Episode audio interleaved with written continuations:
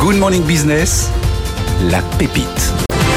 Et on continue à parler de semi-conducteurs, puisqu'on a eu les résultats d'NVIDIA hier. On va parler de Diamfab qui utilise le diamant avec des performances encore euh, plus folles. Et oui, Laure, parce qu'aujourd'hui, on commence à voir euh, les limites du, silicium, hein, qui est un des, euh, des semi-conducteurs historiquement plus utilisés en Europe. Et eh bien, on se rend compte que le diamant, finalement, permet d'obtenir des performances électriques bien, bien supérieures et surtout de l'utiliser dans les voitures électriques. On est ce matin avec Ivan Lerado. Vous êtes à la tête de Diamfab et vous utilisez les diamants dans les voitures électriques. Ça, c'est incroyable.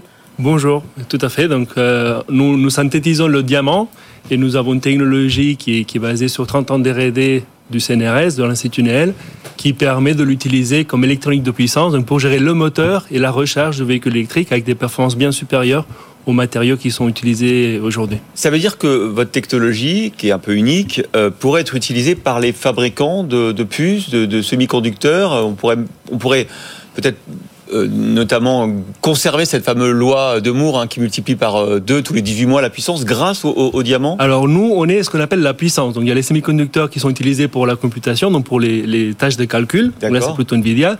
Là, c'est pour gérer l'électricité des ah, ampères. D'accord. D'accord Donc c'est typiquement pour le, on parle de la voiture électrique mais on peut parler aussi de la, production d'énergie renouvelable, le transport de cette énergie, les data centers. Donc finalement, on utilise aussi ces types de semi-conducteurs pour la gestion de l'énergie ah d'un plan d'application dans le véhicule électrique. De, de semi-conducteurs. Donc c'est un autre type d'application pour le semi-conducteur. On pourrait imaginer ça dans les smartphones aussi ou pas du tout pour la recharge des smartphones Par exemple, vous pourrez le trouver dans le chargeur du smartphone. C'est-à-dire qu'aujourd'hui déjà, vous avez vu avant dans les PC notamment, on le voit bien, on avait des Euroblocs pour la recharge. Aujourd'hui, on utilise déjà d'autres matériaux qui permettent de faire des chargeurs plus petits. Avec le diamant, on pourrait encore réduire et ces chargeurs qu'on finalement transporte. Donc alors c'est un énorme enjeu pour les fabricants de téléphones d'avoir des chargeurs qui sont euh, plus petits euh, aussi. Et, alors, et, en gain, parce que vous disiez gain de puissance, ça, se concrétise comment? C'est-à-dire c'est une batterie qui va recharger plus rapidement, par exemple, qui va se décharger moins vite? Donc en fait, nous, ce qu'on fait, on propose la technologie. Donc après, c'est au constructeur de voiture qui va choisir est-ce que je garde la même autonomie mais avec moins de batterie? Est-ce que je garde la même batterie mais j'aurai un peu plus de, batterie?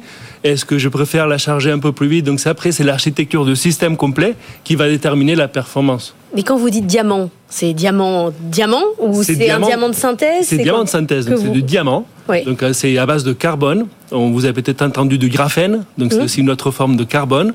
Donc c'est l'agencement des atomes qui lui donne des propriétés vraiment exceptionnelles. Donc on connaît hein, le, côté optique hein, qu'on voit dans une bague, on connaît le côté mécanique, mais aussi électriquement, ça a des propriétés qui sont très très au-delà de deux autres matériaux qu'on connaît.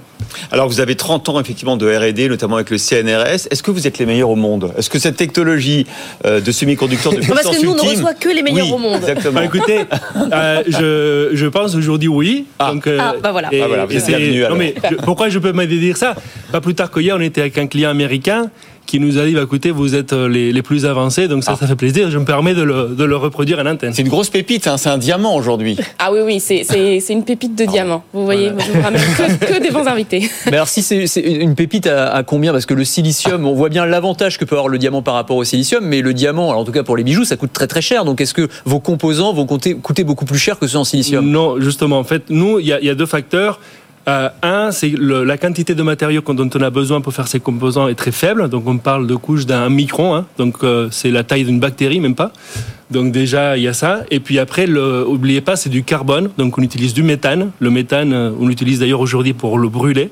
Donc nous, on va l'utiliser pour capter ce carbone et le mettre dans la bonne forme et avec les bonnes propriétés pour en faire les composants.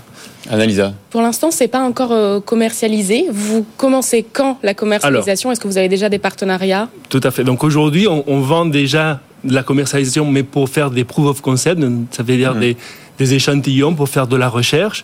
Le plan, c'est de commencer le vendre de façon intégrée d'ici 5 ans.